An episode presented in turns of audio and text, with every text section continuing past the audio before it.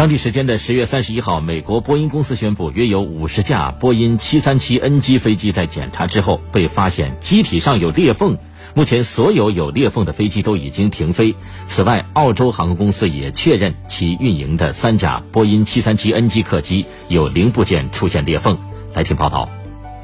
波音公司当天表示，在进行了全世界范围的检查后，到目前为止，全球约一千架飞机中，近百分之五的飞机。也就是大约五十架波音737 NG 飞机存在裂缝，目前这些存在裂缝的飞机已经停飞，需要进行维修。此外，澳洲航空公司十月三十一号确认其运营的三架波音737 NG 型客机的波叉，也就是机翼与机身连接区域部件出现裂缝，目前这些出现问题的客机已经停飞。波音737 NG 是737系列飞机的第三代机型，此前有少量该型客机被发现结构性裂缝。